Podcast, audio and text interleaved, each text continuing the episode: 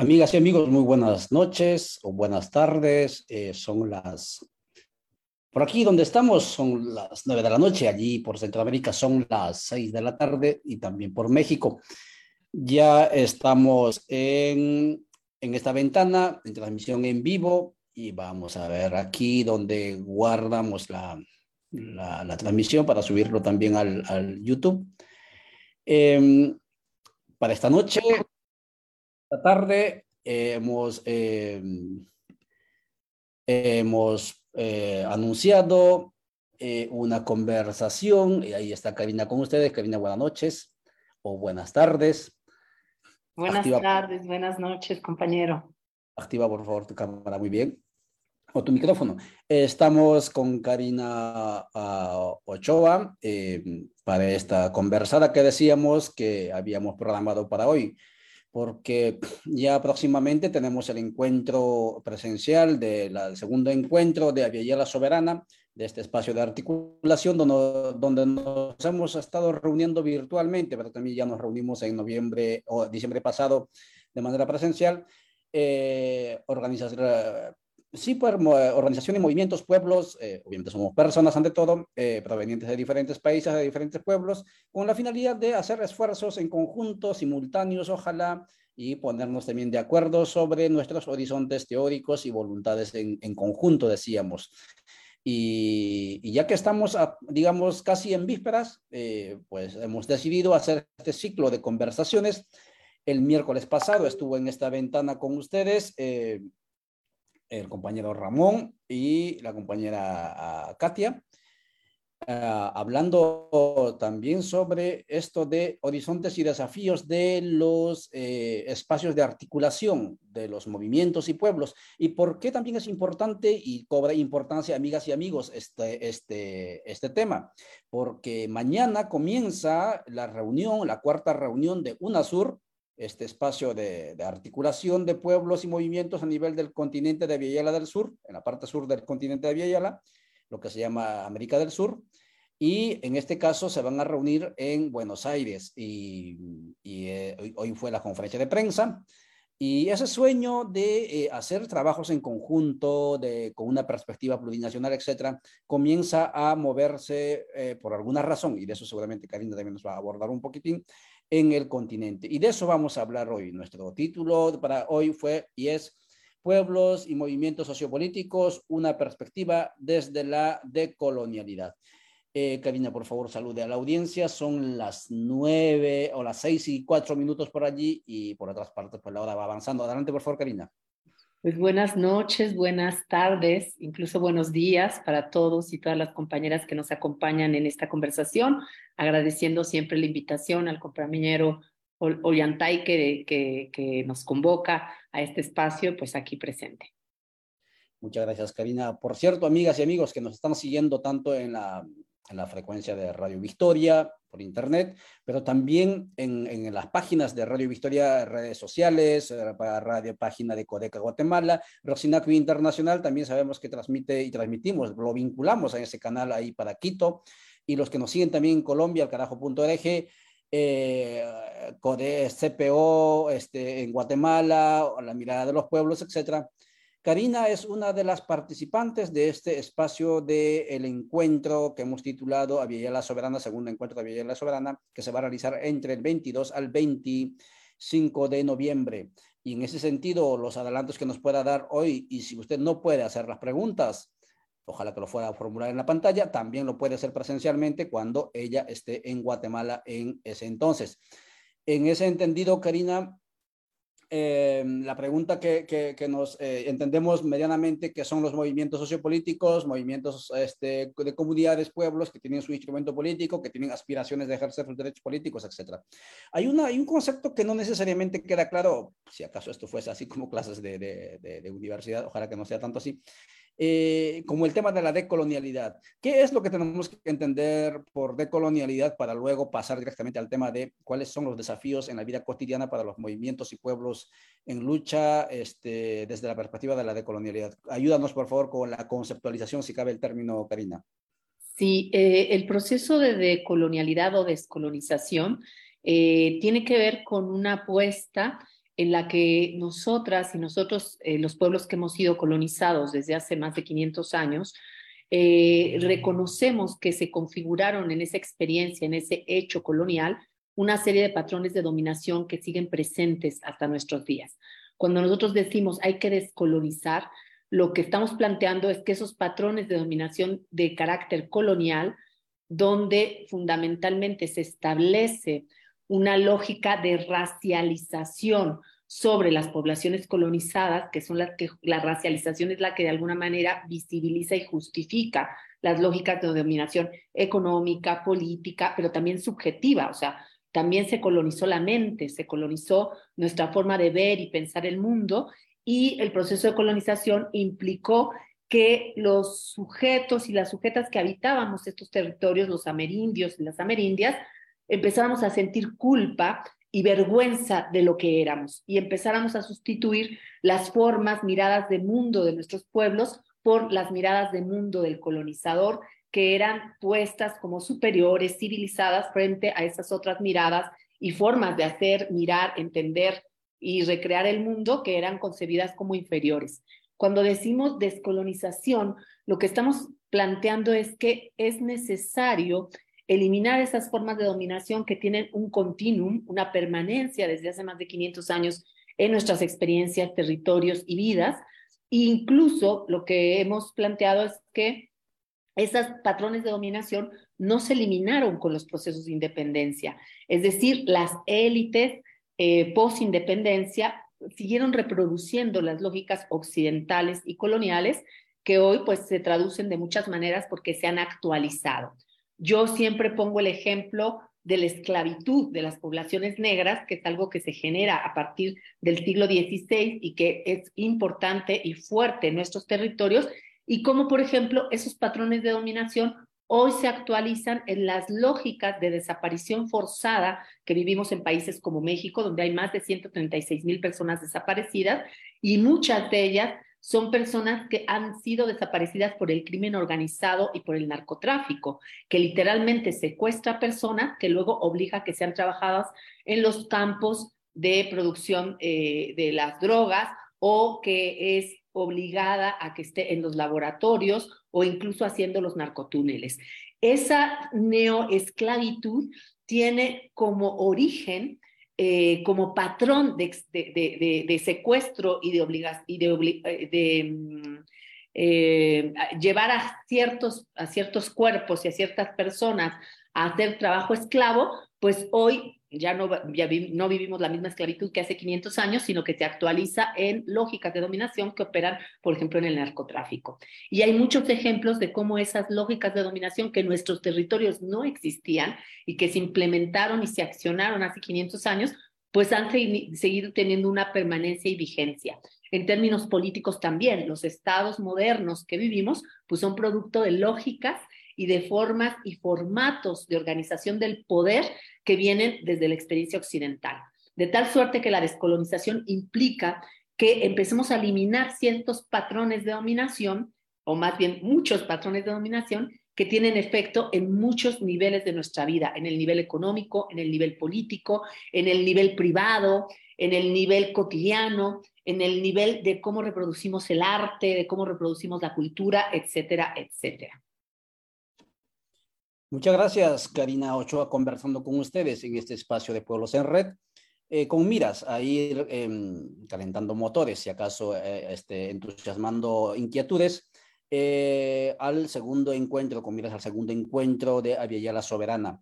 Nos está entonces en alguna medida marcando los alcances de este, de este concepto de la colonialidad como por un lado este, una situación histórica que no terminó la, con el 821 en el caso de los pueblos de Guatemala, sino la condición de colonialidad interna continuó y continúa vigente como un suceso, como un hecho histórico este, del Estado-Nación hacia los pueblos, pero también como una condición, digamos, psicológica, cognitiva, etcétera, como muy bien lo acaba de explicar, y eso justamente es el reto de deconstruir, de crear, digamos, una nueva subjetividad, dirían este, otras colegas en, en este espacio.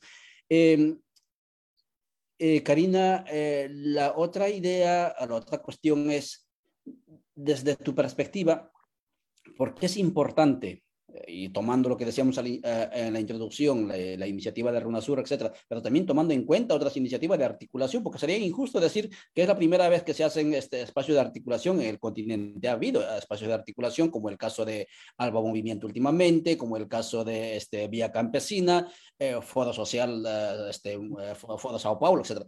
La pregunta es, ¿por qué es importante articularnos este, en espacios eh, de pueblos, movimientos. ¿Por qué es importante, Karina, según tu reflexión?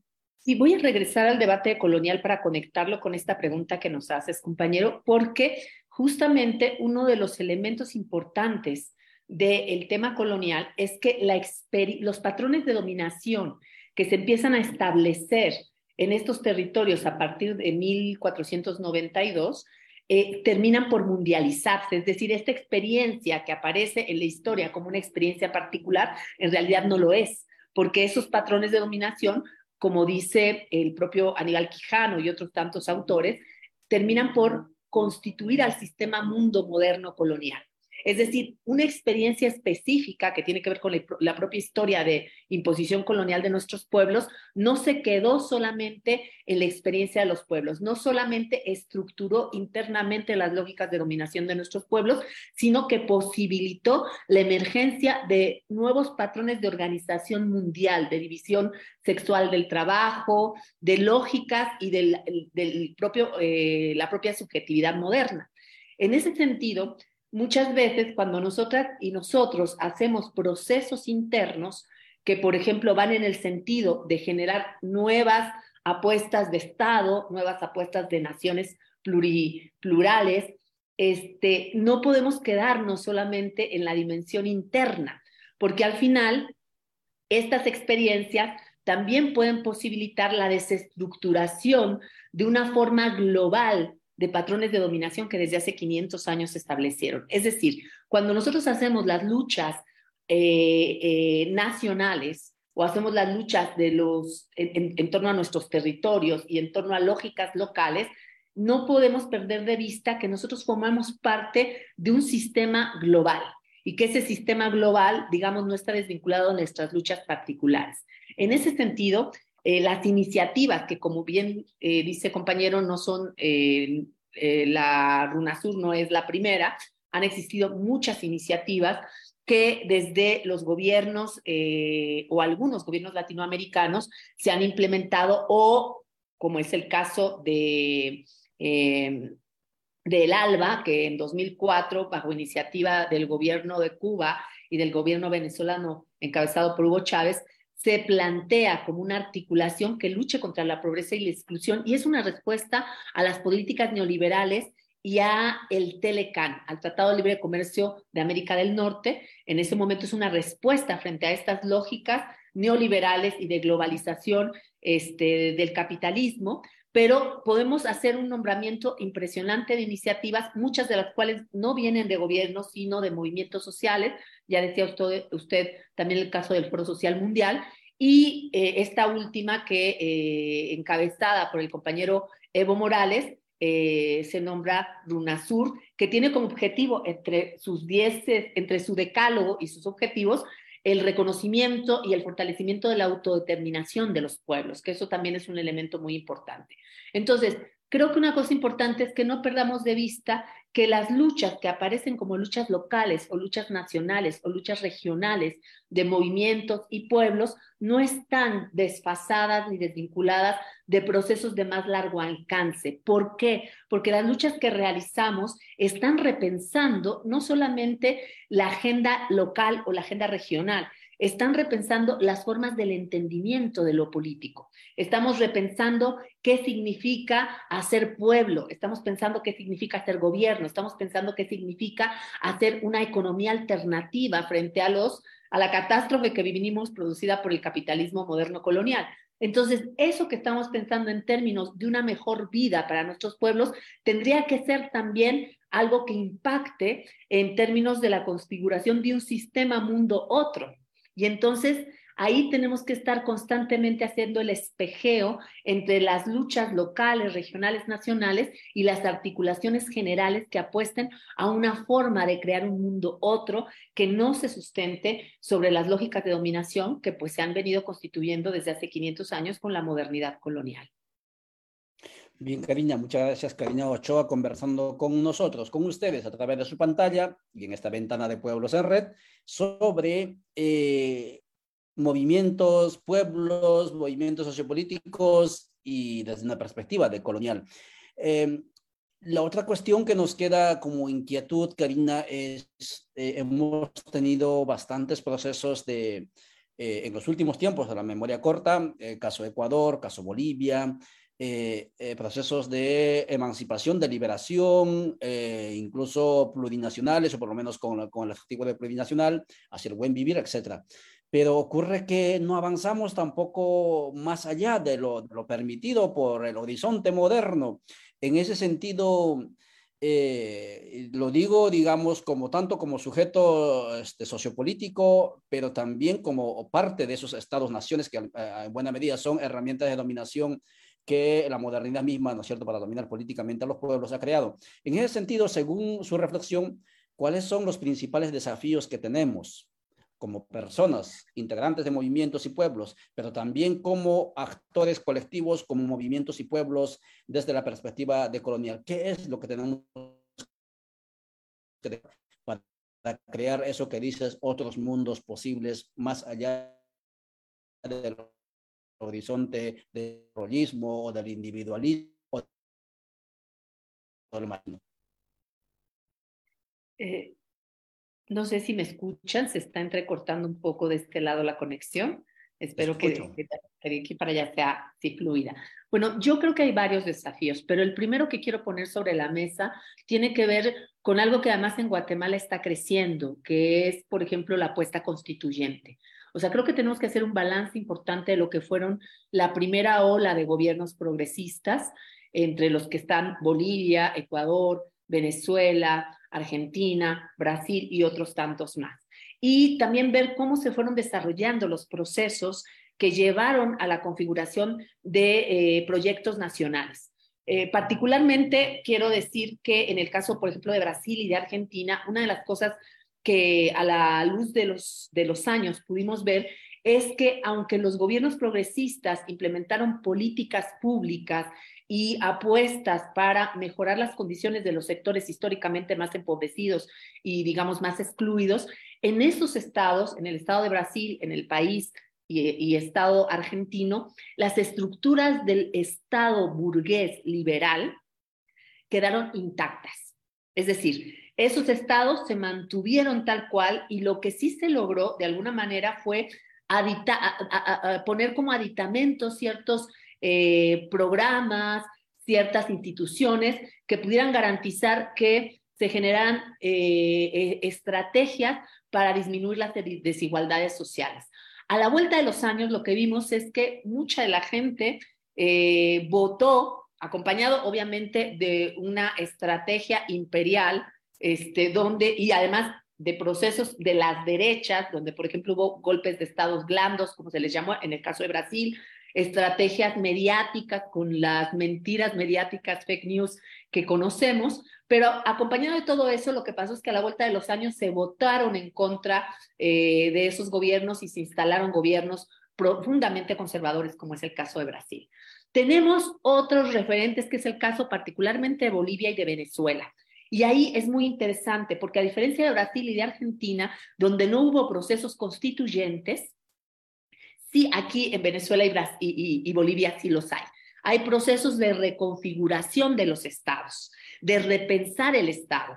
Y en Bolivia hay un proceso bien interesante, porque en Bolivia se repiensa el Estado intentando poner sobre la mesa una nueva ética política que viene desde los pueblos originarios, desde los pueblos y las poblaciones que durante 500 años han vivido la exclusión y el exterminio bajo lógicas de avasallamiento que vienen en sus primeros momentos, en 1500, el genocidio, pero después eh, la desatención por parte de los, los estados los estados nacionales que terminaban también generando la muerte y el abandono de las poblaciones. Entonces, ahí hay un proceso muy interesante, pero a diferencia de lo que pasa en Bolivia, en Venezuela hay un referente también muy interesante, porque Chávez lo que sí hace es algo que, que yo denomino como ingeniería política, porque Chávez se da cuenta que es muy difícil desestructurar al Estado burgués liberal si no construyes un contrapoder que desde dentro vaya tomando fuerza y vaya desestructurando la lógica del sistema eh, del Estado burgués liberal. Y no se dio cuenta de inmediato, o sea, fue un proceso en el que él, después de intentos de golpe de Estado, de ciertos fracasos de políticas eh, públicas que disminuyeron las desigualdades sociales, pero que no necesariamente impactaron en, eh, en crear un Estado diferente, Chávez decide en algún momento de este proceso construir el Estado comunal y decide generar un quinto poder, que son los poderes de las comunas, que van a estar orgánicamente, eh, digamos, vinculados al Estado. Y eso es un acto de ingeniería política, porque permite que empiece a haber una fuerza que va dentro del mismo Estado a ir desestructurando ciertas lógicas del poder eh, burgués liberal de los estados instalados después de las independencias. Entonces, yo creo que un primer desafío es hacer una revisión cuidadosa de los procesos. Luego tenemos el caso de Ecuador, en donde también hubo un proceso constituyente, pero hubo un acto de traición. Eh, y ahí es muy interesante también los conflictos internos que surgen a partir de la constituyente y que yo creo que no podemos dejar de lado. En ese sentido, un primer desafío es empezar a pensar a la luz también de las experiencias latinoamericanas, cuál es la ruta que tenemos que ir construyendo en torno a la configuración de un Estado que no mantenga sus estructuras moderno-liberales coloniales. Necesitamos empezar a pensar cómo, eh, bueno, se construyen nuevas éticas políticas, pero cómo, también se traducen en actos de ingeniería política, porque no basta transformar eh, la perspectiva si no transformamos la estructura del Estado cuando se ha hecho, digamos, eh, los procesos que terminan porque el Estado pues, se ha ganado por parte de procesos organizados o de partidos de izquierda. Eh, ese es un primer desafío. Un segundo desafío, creo que lo comentaba claramente Ramón Grossfogel, en la última conversación que tuvieron justamente en este espacio, donde también estuvo Katia Colmenares, pero Ramón lo formuló de manera muy certera. Tenemos que pensar los procesos de descolonización también en un otro nivel, en un nivel un poco más macro, que es cómo construimos alternativas frente a lógicas imperiales que también ejercen una presión constante sobre nuestros propios pueblos. Y particularmente, como bien decía Ramón, estamos en un momento en que Estados Unidos, y en este proceso de reordenamiento geopolítico mundial, Estados Unidos pues va a, eh, digamos, generar una presencia mucho más eh, fuerte sobre América Latina, ya, ya está como, es previsible que haya no un retorno, porque nunca se ha ido, como decía Ramón, sino que haya posiblemente una serie de políticas que pretendan nuevamente mantener a América Latina bajo el yugo, digamos, eh, de la lógica económica, política y imperial norteamericana. Esto significa que tenemos que empezar a pensar justo los procesos de articulación que nos permitan no ir solos en términos y solas, digamos, en términos de una batalla que ya está pre, eh, prevista. Eh, este tipo de fuerzas como el RUNASUR, como el ALBA en su momento, e incluso este segundo encuentro de Aria Yala Soberana, creo que se hacen necesarios y tienen que ser pensados desde el proceso descolonizador, pero también desde un proceso antiimperial. Ese es un segundo desafío. Y luego tenemos un tercer desafío que implica un otro nivel, me parece a mí, que tiene que ver con los procesos hacia adentro de articulación de los propios movimientos. O sea, tenemos el nivel más, digamos, casero. Y ahí yo creo que, por ejemplo, las mujeres han dado muestras, eh, grandes lecciones y muestras de cómo hay que luchar.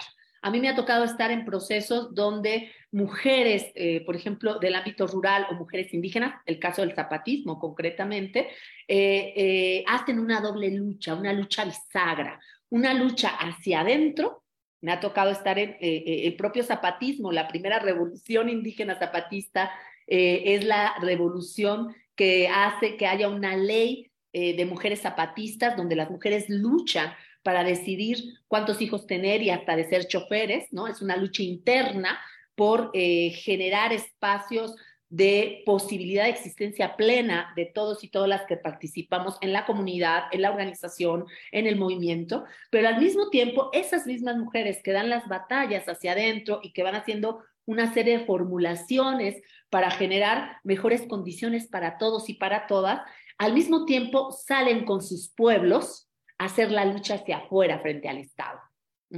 Hacen estas dobles luchas en donde no se tensa una y otra cosa, donde ellas reconocen que hay que dar las luchas internas, pero al mismo tiempo hay que salir con nuestros pueblos siendo pueblo para dar las batallas frente a una exterioridad que casi siempre se presenta en la figura del Estado. Yo creo que esa enseñanza es importante cuando hablamos de estos tres niveles en los que tenemos que dar, digamos, accionar luchas y accionar apuestas políticas cuya eh, digamos, base es una nueva ética política.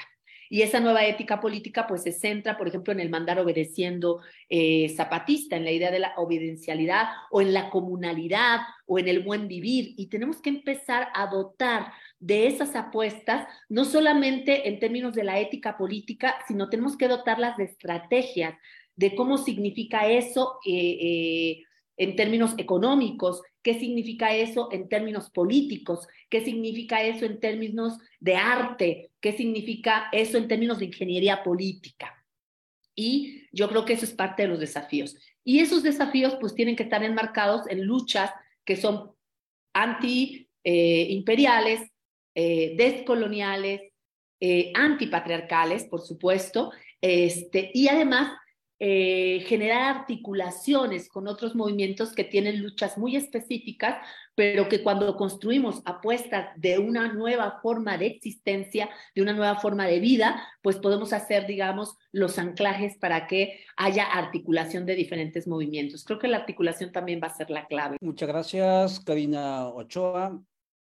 No sé si me escuchas, Karina. Sí, yo escucho perfectamente.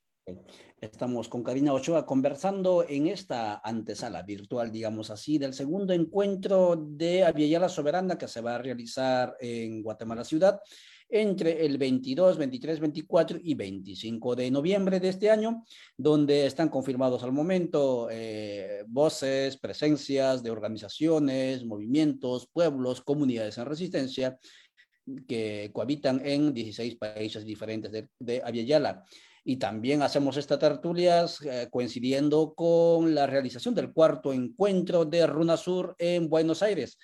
Y por lo tanto, motivo suficiente tenemos como para poder reflexionar cuáles son los desafíos de la decolonialidad, de eso que nos está planteando esto Karina, eh, los movimientos sociopolíticos, pero también los pueblos que estamos soñando con articularnos para que no nos sigan desangrando divididos o cuarteados dentro de las murallas de los Estados-naciones, porque eso es lo que hacen, lo que se hace normalmente, el poder externo lo que hace es eso, nos encierra en, la, en, en, la, en, los, las paredes de los Estados-naciones y por lo tanto el hondureño no puede aliarse en sus luchas con el guatemalteco porque ambos mutuamente se repelen bajo el rótulo, bajo el argumento de tú eres guatemalteco, tú eres extranjero y así nos vamos dividiendo en la lucha. Y ahora es tiempo de soñarnos, es tiempo de encontrarnos, hermanarnos, porque estamos en los mismos caminos, los mismos sueños y por lo tanto superando incluso esas fronteras de los nacionalismos, de las, esas fronteras establecidas por los Estados-naciones, que por cierto tampoco obedecen la continuidad territorial de los pueblos, porque los mayas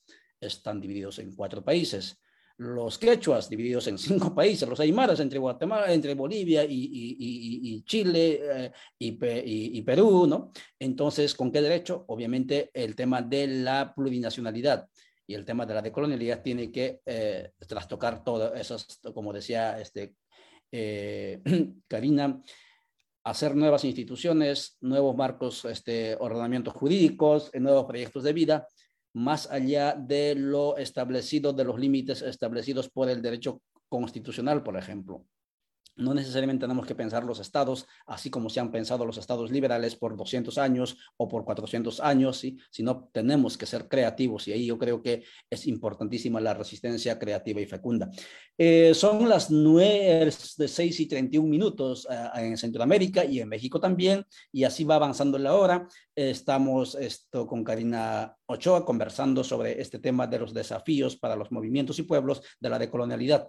Pero también sabemos que Karina ha hecho reflexiones y acompaña los procesos de, cambios que emergen también en, la parte de los pueblos de México, eh, desde la perspectiva, desde la mirada, desde el sentir pensar de las mujeres. Ella como mujer acompañó también procesos y también hace reflexiones con aroma a pueblo, con aroma a tierra húmeda sobre este tema. La pregunta entonces, eh, Karina, es... Eh, desde la perspectiva de, de, ustedes, de, de, nosotras, digamos así, de las mujeres. Eh, me incluyo nosotras porque también somos, eh, digamos, parte, llevamos algo de mujeres y algo de varones porque somos eso, no somos ese, pensamiento, digamos, este, eh, que, nos, que nos separó tanto tiempo, ¿no? Entre hombres y mujeres, etcétera, que nos decían, o, este, o, tienes testosterona o, o tienes estrógeno. O sea, esas cuestiones no, no, va, no va a funcionar necesariamente en todos los pueblos. La pregunta entonces es, cuáles son los desafíos de la decolonialidad para, eh, para, para, los movimientos feministas o de mujeres que luchan también por la emancipación o por la liberación de los pueblos eh, en el marco de estas articulaciones de pueblos y movimientos, este, Karina. Sí, bueno, sin duda todos, todas, todes tenemos, eh, contenemos lo femenino y lo masculino. Yo creo que eso ya es algo que, que es inminente cuando lo planteamos, pero que no es nuevo, porque es algo que los pueblos originarios lo han planteado y lo han tenido incorporado desde muchísimos siglos atrás, ¿no? Hoy eh, se traduce en términos a veces muy occidentales de eh, pretensión, digamos, de, volver a querer acaparar algo que es ancestral, el reconocimiento de que todos, todas, todos contenemos estas eh, dimensiones, estas energías, por decirlo de alguna manera. Pero yo quiero eh, centrarme más, más que en esta, esta parte que me parece también muy relevante, que tiene que ver con eh, esos horizontes de sentido que vienen desde las comunidades eh, originarias, que vienen desde antes de la intrusión española y que fueron avasalladas y que fueron eliminadas, pero que prevalecieron. porque a veces cuando pensamos en, en, cómo repensar los estados, cómo repensarnos, creemos que hay que crear algo nuevo, y a veces tenemos muchos referentes. Yo desafortunadamente dejé el texto en el estudio y ahora estoy en, otro espacio, pero eh, hay un texto que yo recuperé hace, hace ya varios años de algunos registros de crónicas de conquista, donde eh, eh, el personaje que me parece que era Ginés de Sepúlveda recuperando a otro, porque Ginés de Sepúlveda nunca estuvo en nuestros territorios, pero recuperando a otro cronista, va señalando cómo las poblaciones en, eh, en, México Tenochtitlan no tenían propiedad privada, ¿no? Y además eh, la, la, la, tierra se distribu o sea, los productos de la tierra se distribuían en tres grandes eh, rubros. Una parte de los frutos de la tierra se daba a, a, al Estado, al Estado en el sentido de a la, a la forma como en ese momento eh, se organizaba, digamos, la, convivencia colectiva. Otra, la otra tercera parte era para las fiestas, y cuando digo fiestas, ustedes saben mejor que nada que no estamos hablando de la fiesta eh, clásica, sino toda la organización territorial de la comunidad, ¿no? Todos los intercambios que muchas veces se traducen en eso que llamamos fiesta, pero que no es solo la fiesta en términos, eh, digamos, occidentales. Y la otra en la sobrevivencia, digamos, de la población.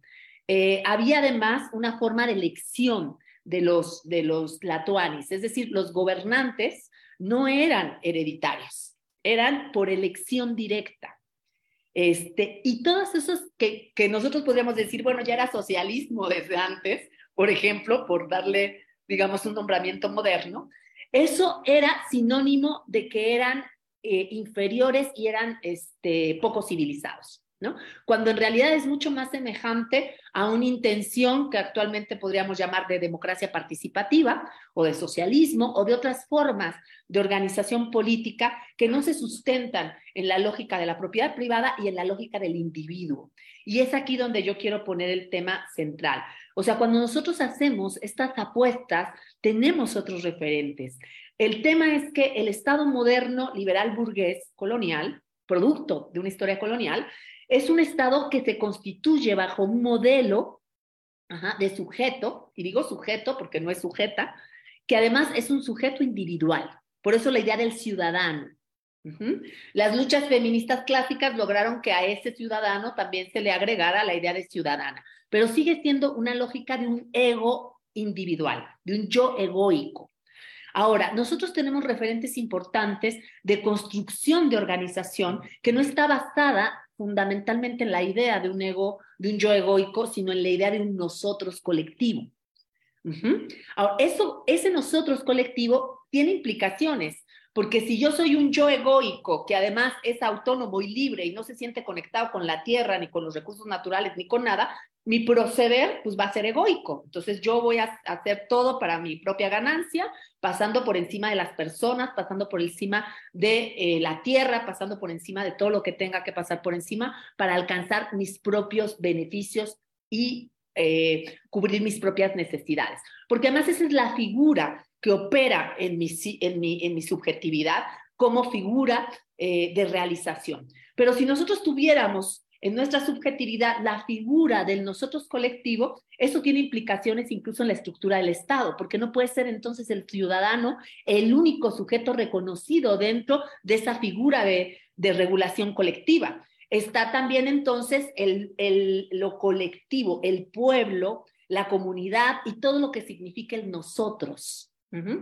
Ahora bien, las mujeres, eh, por muchas razones, operan en su quehacer político muy vinculado al tema del nosotros. Yo, por ejemplo, trabajé muchos años en la selva tropical campechana y aproveché de estar en ese proceso también para ir sistematizando la experiencia de participación política de las mujeres. Y una de las cosas que me di cuenta y por las cuales rompo con los feminismos clásicos es que cuando nosotras llegamos con la mirada feminista clásica, donde nuestra ecuación es lo público y lo privado, y pensamos que quien está en lo público hace política y que quien está en lo privado no hace política y es prepolítica, si nosotros llegamos con esa mirada a una comunidad, lo que vamos a ver en la comunidad entonces es que las mujeres no participan políticamente porque en las comunidades donde yo estaba, las mujeres no estaban en la asamblea ejidal, porque no eran propietarias de la tierra. Pero lo que yo veía es que las mujeres participaban en todos los espacios, participaban en la iglesia, participaban en la en el comité de agua, en la casa de salud, este, participaban de los procesos de las fiestas, tenían las tiendas de abasto comunitario colectivas, eran las que gestionaban el tema del agua que era prioritario en esa zona. Entonces, las mujeres no estaban en, el, en la asamblea, pero estaban en toda el espacio de la reproducción de la vida y de la comunidad. Entonces, si yo llego con lentes feministas, voy a decir, no, ellas no participan, están excluidas. Pero si yo puedo ver desde la propia mirada que tienen las mujeres, me voy a dar cuenta que ellas tienen una forma de quehacer político que está centrada en la reproducción de la vida colectiva y la reproducción de la vida física y humana. Entonces yo me empecé a dar cuenta que no podíamos hablar de lo político desde la lógica individualista que muchas veces está permeada en las miradas feministas clásicas, ¿no?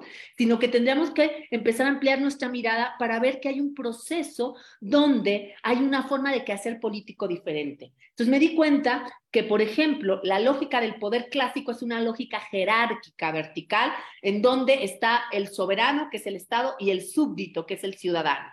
Mientras que la lógica que operaba en la acción de las mujeres dentro de las comunidades era horizontal, porque ahí el interlocutor no es el Estado, ahí es sujetos, sujetos.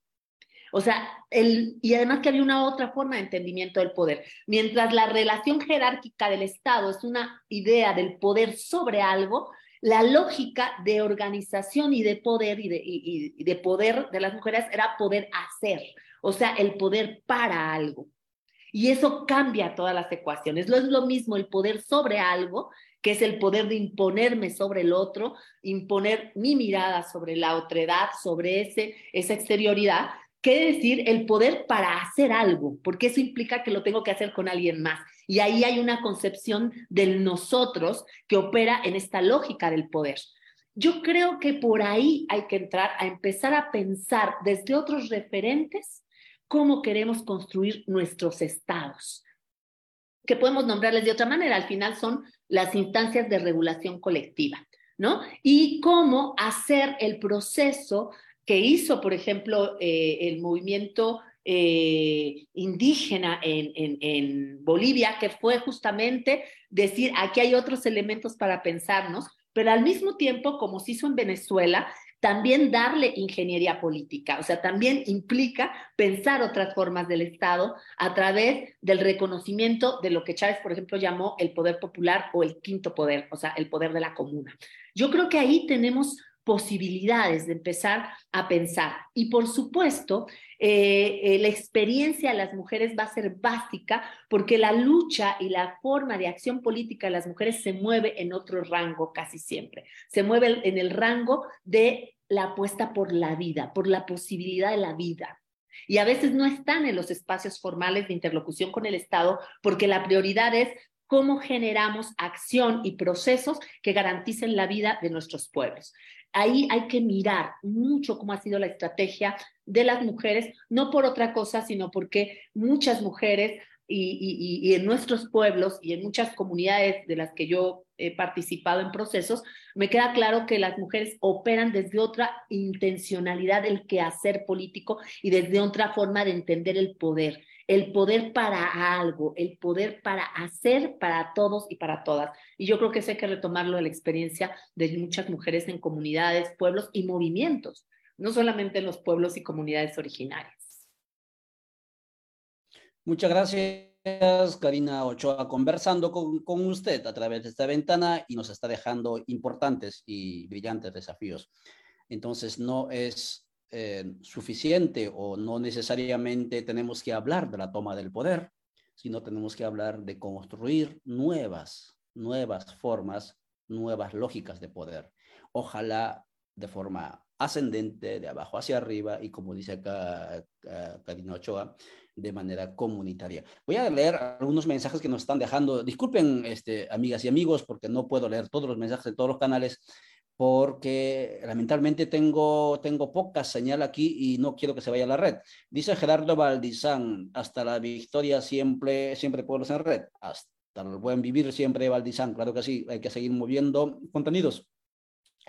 Luis Estuardo Soto Castellanos dice buenas noches desde Quetzaltenango, le saluda Luis Soto, gracias Luis por seguirnos. Julia y Giuliani nos dice saludos desde Córdoba, Argentina. Claro que sí, Julia también tiene inquietudes de hacer este, una, conversada sobre cómo se van articulando las luchas sindicales en Argentina. Vamos a hacer, Julia. Y Julia dice, el patriarcado sigue reproduciendo esas lógicas coloniales. Claro que sí, por supuesto, y eso es el gran desafío mío y de todos y de todas para poder avanzar. No al revisionismo antropológico, sí al buen vivir, dice Valdizán. Saludos, compañeros, querido, eh, compañero querido, indica. Julia. Dice eh, Lilian Rojas, hola, buenas noches, se le saluda desde Honduras. CNTC, Central Nacional de Trabajadores del Campo, claro que sí, Lilian, gracias por seguirnos. Indica Valdizán colonial, la colonialidad como exceso del mercantilismo convertido hoy en neoliberalismo imperial, indica, gracias Valdizán a mover contenidos. Eh, Ixtahuacán, nos saluda Hernández de, de, de desde Ixtahuacán, esto es Huehuetenango. Dice eh, Giovanni Cruz, este, ¿qué más dice? Dice Gabriel Vargas, saludos desde Cuba. A Giovanni Cruz está, está tirando hate, está bien, hay que, hay que mover hate. Giovanni también, los hate hacen que estos contenidos se muevan, claro que sí, hay que tirar hate, este, Giovanni, adelante. A Dismendi Escalante Luis Marco dice, saludos compas desde Estado Plurinacional, desde Bolivia nos está siguiendo. Linda Cochalita dice, esto parece ser Bolivia. Dice, muy importante reflexión a continuar la lucha urgente, acción inmediata. Linda Cocharita, los intereses ambiciosos son muy grandes, mucho peligro en este momento, indica eh, René Boscul, dice, excelente ponencia compañera. Yolanda uh, Johnny Cruz dice, eso lo escuchamos en Jalapa, claro que sí. Muy bien, ahí hay mensajes que los dejamos y sigan, sigan este, em, compartiendo este contenido y otros y seguir generando también este, más contenidos eh, sobre este y, otros temas que nos interesan. Para ir terminando, eh, Karina, muchísimas gracias. Nos has dejado bastante, bastante contenido en esta noche eh, y segurísimo que va a ser también bastante fructífero y fecunda tu presencia, tu paso por, por Guatemala próximamente.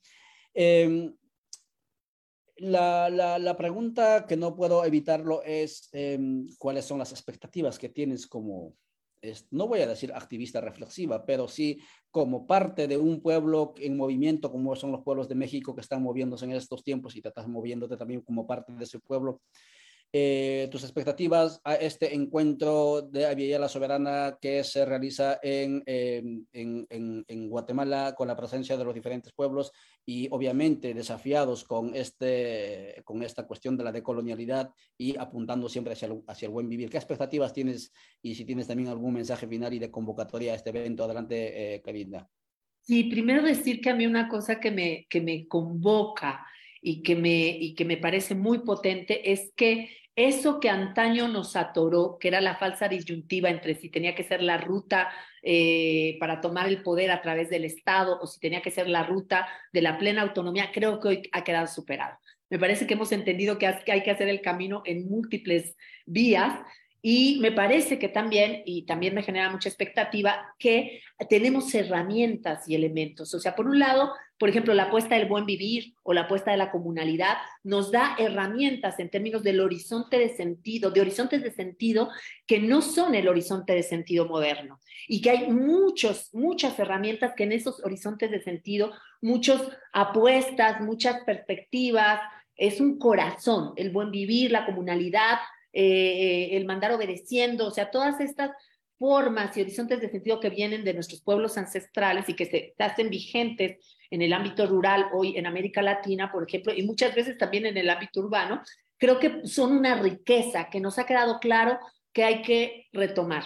Pero al mismo tiempo, también nos está quedando claro que tenemos que hacer ejercicios políticos que implican lo que yo llamo ingeniería política también y que implican apuestas de operativizar también desde ciertos eh, desde ciertas luchas, desde ciertos eh, procesos de organización, y ahí tenemos como otra pata también el debate descolonial, la crítica descolonial. O sea, hoy a mí la expectativa que me genera es que hoy tenemos muchas experiencias, muchas herramientas, eh, hemos superado incluso ciertas limitantes de falsas disyuntivas. Entonces yo creo que estamos en un momento en el que tenemos posibilidades de tener apuestas mucho más abarcativas, al mismo tiempo que también la experiencia nos ha dicho que tenemos que hacer alianzas y que tenemos que volver a sumarnos, que esta lógica moderna de hacer compartimentos, de separar, ¿no? Que se traduce incluso en la medicina, ¿no? O sea, la medicina pensada como quien se especializa en el corazón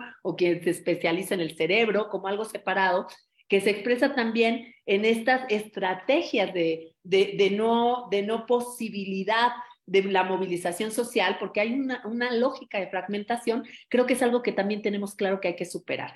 Yo tengo mucha expectativa porque creo que la articulación de los movimientos sociales y la articulación de los pueblos organizados nos va a permitir avanzar en buena medida en, el, en ir trazando el camino por donde tenemos que andar. Entonces, eso me genera mucha expectativa. Sí me queda claro que tampoco son los mejores momentos. Viene una embestida importante que tiene que ser contenida, pero yo creo que estamos en la posibilidad de hacer las articulaciones y eso a mí eh, me parece muy, muy relevante. Y obviamente lo que va a pasar en Guatemala en las próximas semanas, en el segundo encuentro de Avia Ya la Soberana, que se da del 22 al 25, pues es un ejercicio y un esfuerzo que eh, va a sumar y va a ser relevante en la posibilidad de ir construyendo estos caminos. Entonces, de verdad, estoy eh, muy, muy expectante y eh, muy entusiasmada de que podamos conversar y dialogar, pues muchas cosas que todavía tenemos en el tintero y en el camino. Muchísimas gracias, Karina. Y efectivamente, Avilla la Soberana no es una, una, una, organización, no es una estructura estructurante, digamos así, de otras, de otras organizaciones.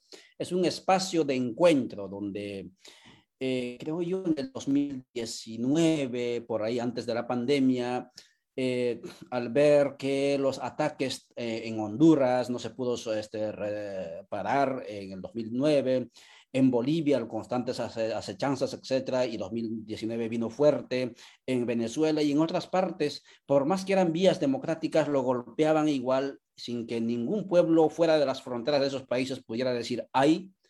eh, las comunidades en resistencia, especialmente bajo la dirección del núcleo central del movimiento CODEC, Comunidades de Resistencia Articulados en CODECA, empezaron a pensar, tenemos que hacer algo más, que, vaya más allá de nuestra frontera como Guatemala para actuar de manera, de manera conjunta, porque recuerdo que en el 2019 dieron el golpe y las comunidades en resistencia de Codeca salieron frente a la embajada de Estados Unidos en Guatemala ciudad, pero nadie le daba importancia porque tampoco ah, se podía sentir este, esa presencia, por más que eran varios, porque el poder estaba incólume y el golpe se estaba dándose en Bolivia.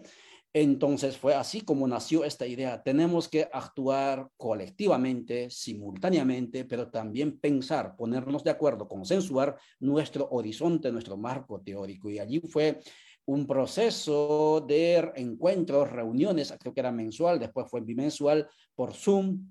En tiempo de pandemia se continuó haciendo ello. Eh, de diferentes partes, creo que eran como 30, 40 organizaciones presentes en las reuniones eh, se trabajaron este, algunos, algunos consensos básicos, como tenemos que ser, por ejemplo, fuerzas territoriales en resistencia antineoliberales, antiimperiales, decían. También se habló del tema del, del superar el patriarcado, defender la madre tierra, etcétera, etcétera. Y eso fue configurando y al final se llegó al consenso también del nombre, que fue otro debate, cómo se va a llamar ese espacio. Otro debate virtual también fue el tema de va a ser este, una estructura, digamos, bien eh, eh, eh, articulada en el sentido de bajo, la, bajo el concepto de organización tradicional, ¿no? con funciones, roles, tiempos, etcétera, establecidos, o vamos a hacer un poco más horizontal, diferente. Y se optó, no vamos a hacer una, no vamos a tener una estructura jerárquica, vamos a hacer un poco más, digamos, este colectivo, ¿no? comunitario, sí se hicieron comisiones, ¿no? Y así, algunas comisiones funcionaron, otras no funcionaron, sí, eh, pero ahí seguramente eso se evaluar, evaluar también en, en, este segundo encuentro. Y así fue como se llegó al encuentro presencial de diciembre del 2021. Y allí diferentes este, compañeros de diferentes territorios del, del continente debatimos, hablaron, escuchamos y decidimos continuar con ese espacio. Y año después, ya que la pandemia o estas, esta, esta racha de, de, de, pandemias que apareció, tanto el miedo, etcétera, no nos pudo parar, pues llegamos ahora al segundo encuentro que este va, se va a realizar en Guatemala ciudad nuevamente. Pero como digo, es un espacio de donde se mueven, digamos, muchas voluntades en la misma dirección y será en ese sentido un espacio para poder encontrarnos, abrazarnos entre todos y todos que estamos haciendo de manera cotidiana luchas creativas desde nuestros territorios pero, y algunas veces nos hemos encontrado virtualmente, pero esta vez nos abrazaremos, nos encontraremos, nos escucharemos. Eso ya será un gran logro de este segundo encuentro de la Soberana. Así es que entonces atentos y lo transmitiremos también a través de, todos los, de todas las redes sociales que tenemos. Karina, muchísimas gracias por tu tiempo. Son las 9 y 54 minutos. Por favor, te dejo el micrófono para que te despidas de la audiencia y segurísimo que hay muchas, muchas preguntas en otros canales que no he leído porque no quiero cambiar de, en el Facebook porque está bajísima la señal y si sigo cambiando se me va a ir la señal. Tu mensaje final, por favor, Karina. Pues les esperamos. Ojalá que puedan estar del 22 al 25 en la ciudad de Guatemala. Me parece que es una muy buena oportunidad para hacer estos puentes, para reflexionar colectivamente. Creo que también estamos aprendiendo a reconocer y en este momento hacer a un lado las diferencias para primero dialogar las convergencias, aunque las diferencias siempre van a estar presentes.